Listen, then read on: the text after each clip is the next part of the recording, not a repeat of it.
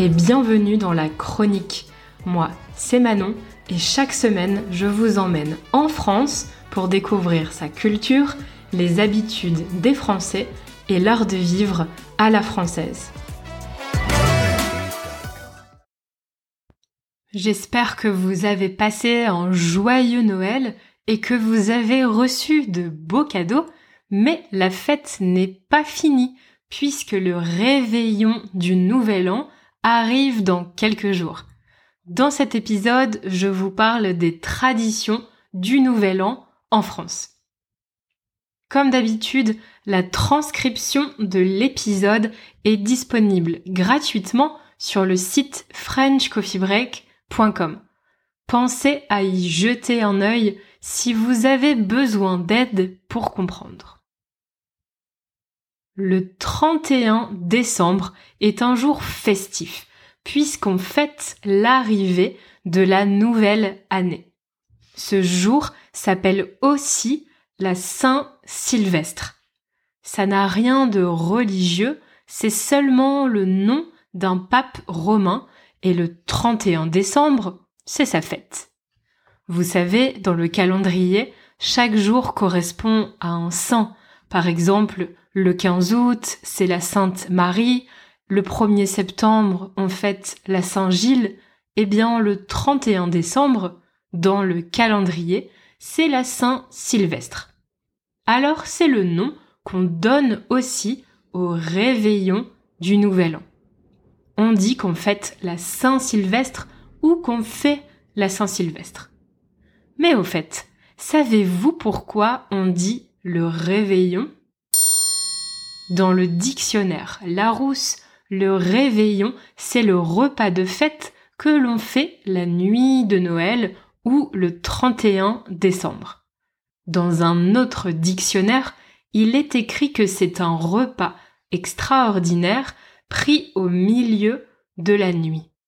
Son étymologie exacte n'est pas connue, mais le mot viendrait du verbe réveiller, qui signifierait veiller à nouveau. Veiller, c'est le fait de rester éveillé, de ne pas dormir. On veillait avant la messe de Noël de minuit, puis on veillait à nouveau après la messe pour célébrer Noël. On reveillait. Aujourd'hui, on utilise le mot réveillon pour parler du repas du 24 décembre, la veille de Noël, et aussi pour la soirée du 31 décembre, le soir de Nouvel An. Mais que font les Français pour la Saint-Sylvestre, à Nouvel An? Il y a en général deux types de personnes. Ceux qui préfèrent faire la fête chez eux ou chez des amis, et les autres qui préfèrent aller dans un restaurant, un bar ou participer à une soirée organisée. En réalité, il y a aussi une petite partie de la population qui n'aime pas vraiment fêter Nouvel An et qui ne fait rien de spécial, comme moi. Mais qu'on fasse la fête à la maison, chez des amis ou à l'extérieur, une des habitudes des Français est de bien s'habiller. C'est le soir de l'année où on porte des vêtements à paillettes, on se maquille peut-être plus que d'habitude, on peut se permettre de porter une tenue un peu plus extravagante que le reste de l'année. On se coiffe. On veut commencer l'année sous son meilleur jour. Les salons de coiffure et d'esthétique sont d'ailleurs souvent complets le 31 décembre. On dit qu'on se met sur son 31.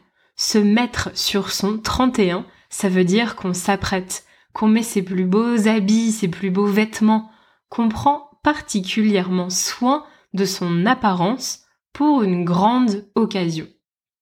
On pourrait croire que l'origine de cette expression est liée au 31 décembre, mais pas du tout. Elle remonterait au Moyen Âge. À cette époque, il existait un tissu somptueux, luxueux, qui s'appelait le trentin. Il était réservé aux plus riches qui le portaient pour montrer leur richesse ou pour célébrer une occasion spéciale. Avec le temps, le mot a été déformé pour devenir l'expression qu'on connaît aujourd'hui. Ce qui est drôle, c'est qu'au Québec, ils disent se mettre sur son 36. Si un Québécois m'entend, je veux bien qu'il m'envoie l'explication. Donc, pour le réveillon du nouvel an, les Français se mettent généralement sur leur 31 et vont faire la fête. On commence par un bon dîner, très similaire à celui de Noël en fait. On prépare un repas un peu spécial qui sort de l'ordinaire avec des produits qu'on ne mange pas souvent le reste de l'année. Sur la table du réveillon, on peut donc trouver du foie gras, des fruits de mer, des escargots, du saumon fumé, des huîtres, des coquilles Saint-Jacques, de la dinde. C'est souvent un dîner assez copieux, accompagné de vin, de champagne, de cocktails, car il faut le dire, le réveillon est généralement une soirée bien arrosée. Ça signifie qu'on boit beaucoup. C'est la même chose si vous décidez de passer la soirée dans un restaurant. On vous propose en général un menu spécial et imposé, donc tout le monde mange la même chose. Vous devez réserver à l'avance car il y a bien sûr beaucoup de demandes. Et ensuite, tout est organisé pour vous. Le dîner, la soirée, l'animation. À l'approche de minuit, on se réunit et on fait le décompte. Ça veut dire qu'on compte dans le sens inverse de 10 à 0 pour marquer les 10 dernières secondes de l'année et l'entrée dans la nouvelle.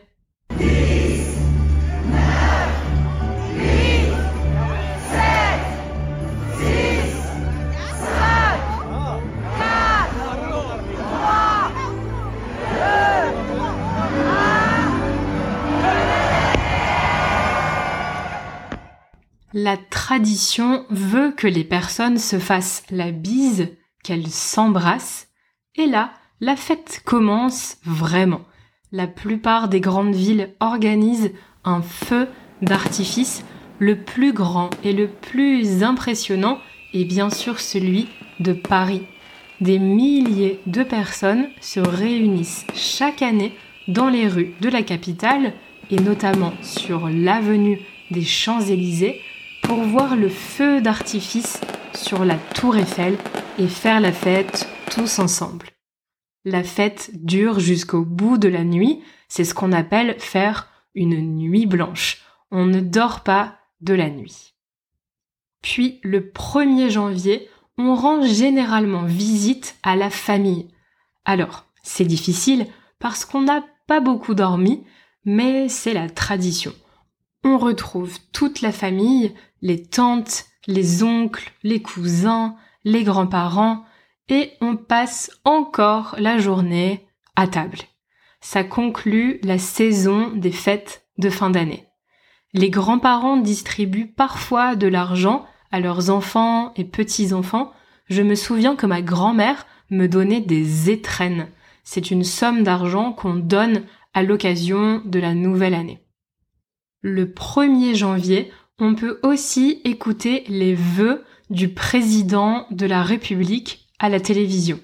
Les vœux, ce sont des souhaits qu'on présente tout le mois de janvier à sa famille, ses amis, ses collègues. On souhaite du bonheur, une bonne santé, de la réussite professionnelle ou financière, un nouveau travail. En fait, vous souhaitez quelque chose de positif à quelqu'un en fonction de ses projets. Certaines personnes envoient même des cartes de vœux à leurs proches. Donc le 1er janvier, le président de la République prend la parole sur les chaînes de télévision principales pour présenter ses vœux aux Françaises et aux Français.